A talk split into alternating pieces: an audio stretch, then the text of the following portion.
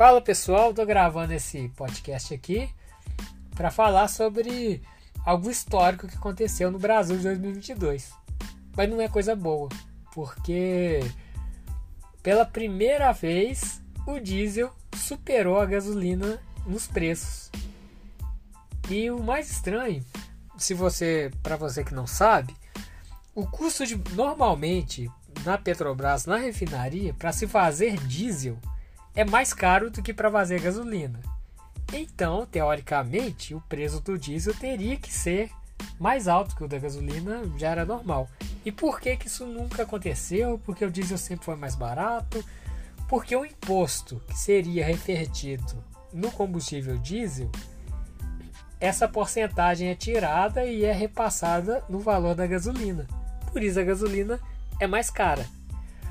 Porém, a desastrosa política que é realizada no governo atual possibilitou que isso ocorresse um efeito contrário, que o diesel realmente atingisse um patamar caríssimo, mais caro até que o da gasolina, e aquele plano de rodagem de caminhões que foi feito lá por Juscelino Kubitschek, ao qual rodar é, o diesel seria subsidiado para ter um preço mais barato, para incentivar a frota de caminhões e trazer a indústria automobilística para o país, foi para água abaixo. A malha ferroviária, rodoviária, infelizmente, ela está sendo sabotada.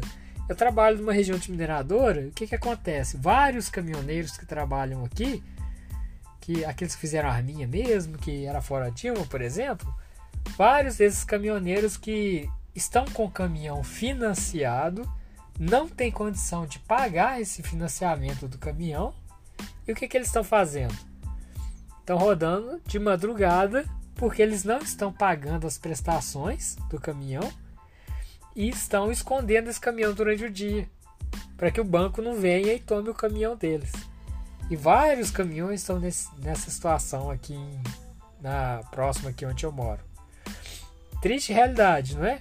Mas isso reflete a por simplesmente a ignorância política das pessoas de não se enxergarem como classe, confiarem na mentira de um presidente que, que foi um bandido, estava mais de 30 anos corrompendo lá, já eram simplesmente um discurso de ódio, compraram esse discurso de ódio e agora o que, que acontece? Não tem, não tem condição nem de se manter, de, de arcar com os custos.